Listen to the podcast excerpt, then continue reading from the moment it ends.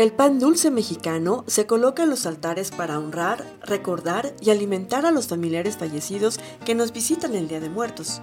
La Flor de México honra nuestra cultura mexicana y a nuestros muertos a través del pan que elaboramos en estas fechas especiales para colocar en altares, y es tan delicioso que lo podemos disfrutar con un chocolatito también. Nuestra tradición la encuentras en las sucursales de Fobiste, Santa Ana, El Cedro, Norte y en nuestra sede central Colonia Miguel Alemán. La Flor de México, pan de calidad para tu familia.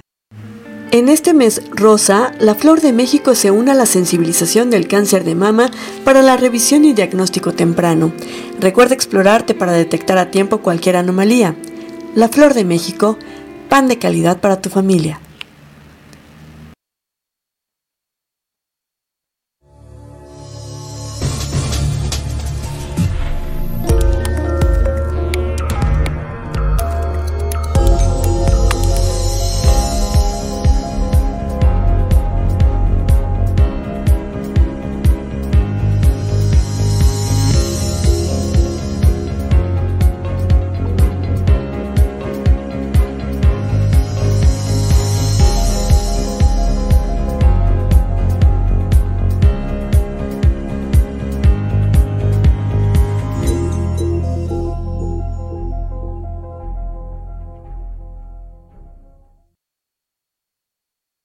Hola, ¿qué tal? Muy buenos días, amigas, amigos de Factory Comunicación Sin Límites. El día de hoy, desde la ciudad de Comitán de Domínguez, Chiapas, su amiga Guadalupe Gordillo, detrás de este micrófono y frente a esta cámara y en la producción de Dina Ramírez, eh, pues aquí, llevándole lo mejor en este día en cuestión de noticias a nivel regional, estatal, nacional e internacional. Estamos a 14 grados Celsius. Vamos a, bueno, vamos a tener un día parcialmente nublado, una máxima de 24 grados Celsius y una mínima de 13 grados. Eh, pues se esperan condiciones parcialmente nubladas durante todo el día. Vamos a ver qué tal. Porque ayer, por ejemplo, ya estuvo haciendo un poco de frío en la nochecita, ya con el abrigo, y estuvo lloviznando muy poco pero bueno, este todavía no nos no nos abandonan. Esta temporada de lluvias todavía sigue presente. Y fíjese que a nivel regional, la entrega de premio Rosario Castellanos a novela breve se llevó a cabo el día de ayer, antes del cierre del Festival Internacional de las Culturas y las Artes. Eh, Rosario Castellanos se llevó a cabo la entrega del Premio Internacional de Novela Breve Rosario Castellanos a Ernesto Lumbreras Bautista por la novela Danza para Lobos y Pastor. Comitanes Poesía, dijo el alcalde María Antonio Guillén Domínguez, haciendo referencia a cómo la calificó Castellanos y qué bueno que se transforman las letras en sentimiento, eh, eh, pues remató, posteriormente entregó el cheque simbólico por 100 mil pesos al galardonado y agradeció a Matt Amaranta, directora de Coneculta, por todo el apoyo, así como a su equipo por el trabajo realizado durante estos cuatro días de festival. Por su lado, Matt Amaranta habló de la obra del escritor, quien dijo que es buena persona, porque no todos los escritores son buenas personas dijo, y se sintió agradecida por entregar este premio a quien de verdad lo merece, porque Coneculta y el Consejo siempre le ha dado su lugar al lenguaje, es por eso que a la palabra por delante. Asimismo agradeció el apoyo al alcalde de Comitán, porque gracias a él se pudo entregar este premio. Por otro lado, se llevó a cabo la entrega de pelucas oncológicas a mujeres guerreras y Shuke Asociación integral para el desarrollo integral de mujeres chiapanecas en conjunto con el DIF municipal y el DIF estatal eh, a través de su voluntariado de corazón hicieron entrega de 10 pelucas oncológicas a mujeres guerreras en recuperación y tratamiento contra el cáncer de mama. Estas pelucas oncológicas artesanales fueron el resultado de donaciones que han brindado a Ishuque y al DIF municipal durante todo el año y fue una forma de transparentar a la sociedad en donde están sus donaciones. Este evento fue la muestra de cómo sociedad y gobierno pueden trabajar en equipo en pro de quienes más lo necesitan. En la entrega asistieron Margarita López Sánchez, coordinadora del voluntariado de corazón del sistema DIF Chiapas, regidora Viridiana Montal, Montiel en representación del licenciado María Antonio Guillén Domínguez, Gabriela Durán, síndica municipal, Cecilia Pérez Velasco, presidenta de la Asociación Ishuque, Ernesto Calvo Toledo, delegado regional del DIF y directores del Honorable Ayuntamiento. Y bueno, por otro lado, gran concierto de cierre del Festival Rosario Castellanos. Previo al concierto, el cierre del Festival Internacional de las Culturas y las Artes Rosario Castellanos, se realizó una rueda de prensa en el auditorio Roberto Cordero Citalán con la cantante Guadalupe Pineda, quien dijo que hay nuevas generaciones que siguen los pasos para mantener la música mexicana ranchera y vernácula, como Ángela Aguilar, María José Aguilar, entre otros jóvenes para permanecer con entidad propia mexicana. Asimismo, habló de que los asistentes de este concierto se iban a llevar el sabor de saberse, reconocer y estar cerca unos de otros después de la pandemia, así como pues, brindar lo mejor de su repertorio. Posteriormente, el alcalde municipal de Comitán, Mario Antonio Guillén Domínguez, en el escenario previo al concierto agradeció a Coneculta por su apoyo en la ejecución de este festival internacional y solicitó una vez más que se realicen estas fechas ya establecidas y no se cambien para fijar una tradición en Comitán. Al igual, agradeció a los asistentes por acudir a todos los eventos culturales que durante cuatro días se realizaron en las diferentes sedes, ya que estos eventos, dijo, mueven la economía local. Matsamaranto, por su lado, hizo énfasis en que el Festival Rosario Castellanos es uno de los más importantes del Estado y que tenía la consigna de parte del gobernador Rutilio Escandón Cadenas para que fuera memorable. Los asistentes pudieron escuchar en la interpretación de Guadalupe Pineda canciones de Silvio Rodríguez, Pablo Milanés, José Alfredo Jiménez, así como de su autoría, y entre otros en las que los asistentes se volcaron en aplausos y reconocimiento por su interpretación. Con este concierto se dio por finalizado el festival Internacional de las Culturas y las Artes, Rosario Castellanos, en su edición 22. Y bueno, por otro lado, Comiteca destaca en Expo Internacional de Ciencias. Andrea Gordillo Domínguez obtuvo el tercer lugar en la Expo Ciencias Chile 2022 con el proyecto Criadero de Polilla Come Plásticos. La joven comiteca participó con estudiantes y profesores de enseñanza básica, media y enseñanza universitaria y o técnica de distintas partes del mundo. A través de NotiRedes, Gordillo Domínguez dedicó el reconocimiento a sus compañeras Karime Scarlett Zárate Núñez, Mariana Alejandra Aguilar Zacarías y Patricia Itzel Hernández Hernández, quienes en un inicio formaron parte del proyecto. De igual manera, a sus padres por el apoyo brindado y obtener un logro importante en su formación profesional. Vamos a tratar de tenerla con nosotros para entrevistarla. Y bueno, el Festival Fantasmal de Cannes se llevó a cabo en Liverpool y en Liverpool es parte de mi vida. Llevó a cabo el Festival Fantasmal de Cannes bajo el patrocinio de la marca Purina y donde los ganadores fueron los que estuvieron mejor disfrazados, eh, Brujita, Calaverita y el jinete sin cabeza. ¿Y qué se llevaron de premio? Pues bolsas de croquetas y eh, sobres también de alimento para ellos. Vamos a una pequeña pausa. Esto es Factory News. En esta tarde estamos dando fe y estamos observando la realidad. Estamos agradecidos con usted por, por la obra que ha realizado aquí en el barrio Mantic respetemos las obras del pueblo porque las obras son de ustedes, las obras son de los ciudadanos. Y los invito a respetarlas, a cuidarlas y sobre todo a sumarse para seguir construyendo. Y de verdad, hoy el dinero del pueblo es ejecutado en el pueblo. Y no me canso de decirlo, porque ahorita estamos construyendo de corazón y vamos a dejar una historia. Y vamos por más, por más obras, por más educación, por más salud y por más desarrollo que el futuro es hoy.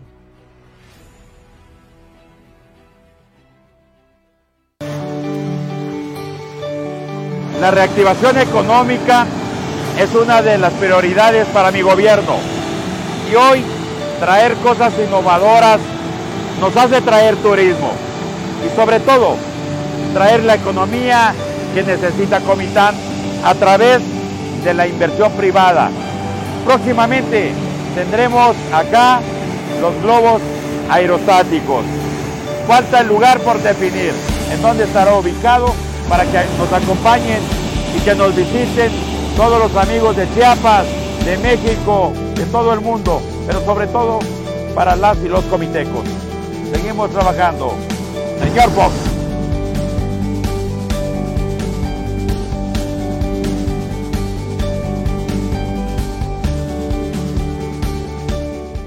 Estamos muy contentos con usted que está este, trabajando con nosotros. Estamos echando la gana con el comisariado. Es una necesidad muy grande aquí en mi ejido y créeme, este, José Joel, que gracias por este apoyo aquí en mi comunidad. Estamos para iniciar otra hora más, comisariado. Gracias al apoyo de todo mi ayuntamiento, regidores, regidoras, los directores de obra, supervisores, un gran equipo de trabajo, que lo que más queremos es demostrar con trabajo, con amor y cariño lo que hoy estamos emprendiendo para Chimol. Y si Dios permite, junto con ustedes, pueblo, vamos a seguir trabajando. Y si nos unimos más, más posibilidades hay de que sigamos avanzando. Hoy vamos a, pues aquí a revestir las calles, entramos aislados, por ahí se va a construir un vadito, dos vaditos.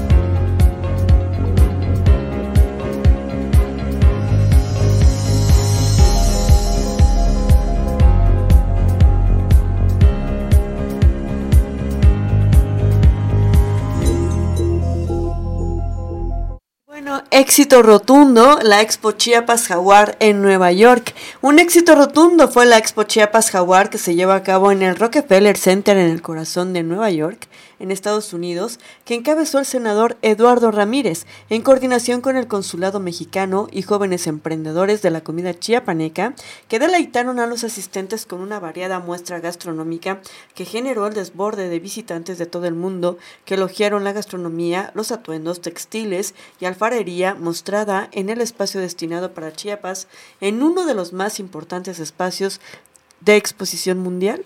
Y bueno, ahí el senador Eduardo Ramírez se dijo que estar exponiendo una pequeña parte de las muchas bellezas de Chiapas en este espacio fue un alto honor y una gran distinción, al tiempo de agradecer a la alcaldía y a las autoridades de Manhattan, así como el apoyo del cónsul Jorge Islas, por permitir esta importante fuente de exposición turística para Chiapas. Promover a Chiapas siempre va a ser para mí lo más importante de mi vida. Me siento orgulloso de ser chiapaneco, de su comida y de su historia, sus tradiciones y su cultura. Llevo a flor de piel a Chiapas, dijo con sentida emoción el legislador chiapaneco ante el gran reconocimiento de quienes visiblemente apreciaron este pequeño espacio lleno de grandes muestras de lo hermoso que es nuestro estado. Eh, acá el senador por Chiapas reconoció el gran esfuerzo realizado por los jóvenes emprendedores de la comunidad chiapaneca, Carla Albores, Mario Maldonado, Diego Mandujano y Carlos Infuentes, eh, quienes desde hace varios días y sin descanso han puesto su dedicación para hacer de esta muestra gastronómica una experiencia inolvidable para los asistentes, lo cual lograron sin lugar a dudas. Por su parte, el cónsul de México en Nueva York, Jorge Islas, agradeció el esfuerzo de llevar al corazón de Manhattan desde Chiapas, para el cual reconoció como un éxito y solicitó que pueda repetirse ante la gran aceptación del pueblo neoyorquino y del pueblo mexicano que radica en la Gran Manzana que visita el Rockefeller Center. Pues así, felicidades y logran chiapanecos realizar el altar más grande de México en Tuxtla. Tuvo una superficie total de 1.200 metros, superando al elaborado en el estado de Hidalgo. Más de 178 personas participaron este domingo en la elaboración del altar de muertos más grande de México, el cual tuvo como objetivo escalar una de las tradiciones más importantes de nuestro país, pero sobre todo inscribir al estado de Chiapas en el libro de los récords Guinness. Omar Cruz Delgado, presidente del Comité del Carnaval de Tuxtla Gutiérrez, señaló que el objetivo era superar al altar realizado en, Pachuca Hidalgo, el cual tuvo una superficie de 1.100 metros, mientras que el de Tuxtla Gutiérrez tuvo una superficie total de 1.200 metros. Es decir, se ocuparon todas las escalinatas del monumento, del monumento de la Federación de Chiapas a México, ubicado en el Parque Bicentenario, al sur poniente de la capital. Para cumplir la meta fueron necesarias 5.000 toneladas de flores de cempasúchitl, eh, media tonelada de dulces tradicionales, así como la media tonelada de pan, 1.800 veladoras y más de 6.000 pliegos de papel picado. En la mega ofrenda también se colocaron tres cruces y juncia, como parte de las tradiciones chiapanecas. Este monumental altar también incluyó la fotografía de 80 personajes chiapanecos, a quienes se le rindió un homenaje por su aporte e impulso en los ámbitos cultural, educativo, político y de salud, así como un ejemplar disecado de un cocodrilo como muestra de la riqueza de la fauna de nuestro estado. Por su relevancia, el, altar más grande de México recibió una afluencia de más de 12.000 personas y se contó con el apoyo de estudiantes de escuelas públicas, así como privadas, para su montaje. También autoridades de turismo del Ayuntamiento de Mezcalapa y del Colegio de Ingenieros Civiles de Chiapas. Cabe destacar que previo a su inauguración, las y los visitantes disfrutaron de algunos bailes folclóricos de la compañía Candos quien eh, con gran entusiasmo danzaron al son de la marimba y los aplausos de la gente. Finalmente, esta iniciativa ciudadana contó con el apoyo financiero del gremio artístico y cultural de la capital chiapaneca, así como de la iniciativa privada e instituciones públicas. Su montaje inició en la madrugada del 29 de octubre y concluyó el domingo 30 de octubre a las 17 horas. Felicidades. Vamos a una pequeña pausa. Esto es Factory News.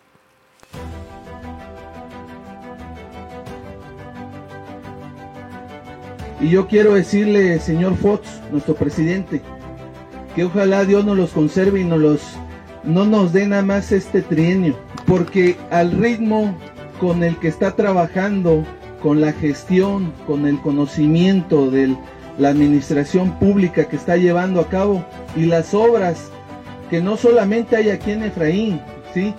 Y me dice el presidente Fox, oiga, vamos a apoyar a Efraín. Y fue el que me trajo la vez pasada fue el que me dijo vamos a seguir impulsando y a seguir apoyando. Y por eso estamos aquí, gracias al presidente Fox, de verdad que que reconocerle un aplauso para el presidente, que gracias a, al impulso, a la visión para hacer esto. Hace meses recorrimos esas instalaciones del COVAT 198 de Efraín Gutiérrez con mi amigo, el director del COVACH a nivel estado, Jorge Luis Escandón. Y hoy estamos presentes porque es una realidad su transformación. Vamos a transformar este COVACH para que los jóvenes tengan un mejor servicio para el medio educativo. Gracias, director, por todo tu apoyo y por todo tu respaldo. Seguimos trabajando en beneficio de la educación por Comitán.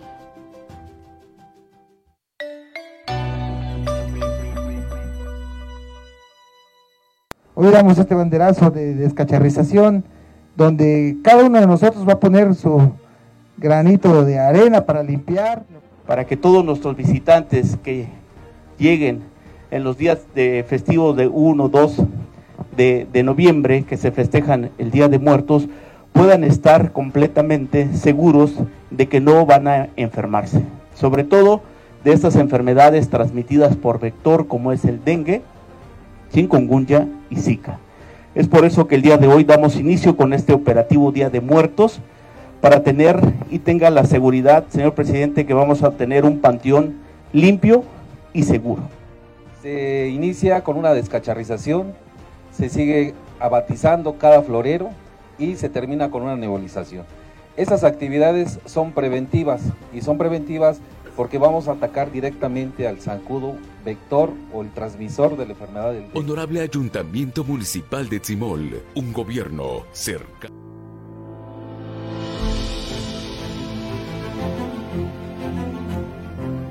Quiero reconocer el gran apoyo y el gran trabajo que está realizando el presidente Fox, porque en los cinco planteles estamos haciendo una inversión de poco más de 10 millones de pesos conjuntamente con él.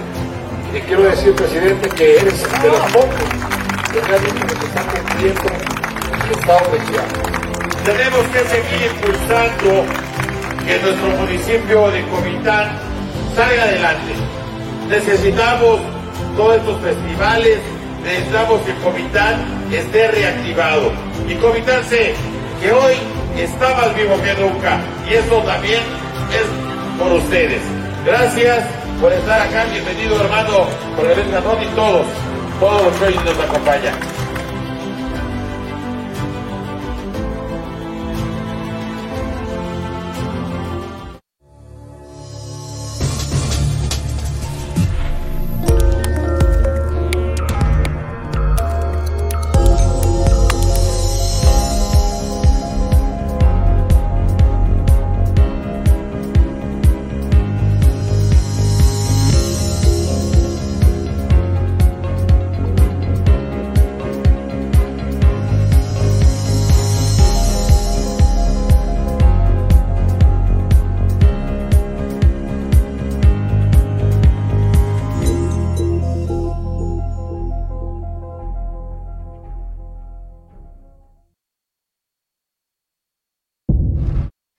Bueno, a nivel nacional felicita Andrés Manuel López Obrador a Lula por su victoria electoral en Brasil.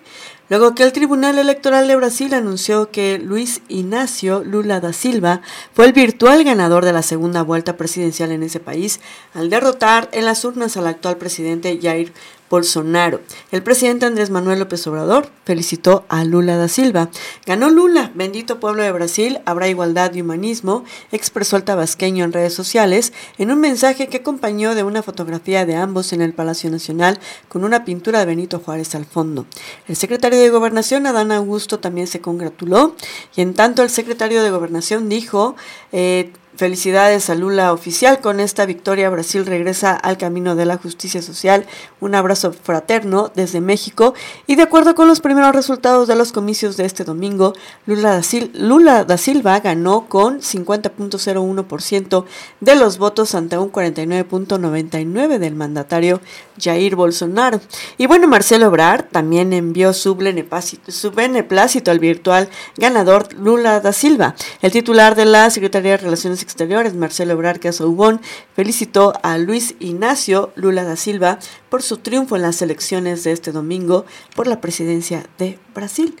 Y bueno, así las cosas. Renovar el INE, por otro lado, vía voto popular, cuesta 8 mil millones de pesos.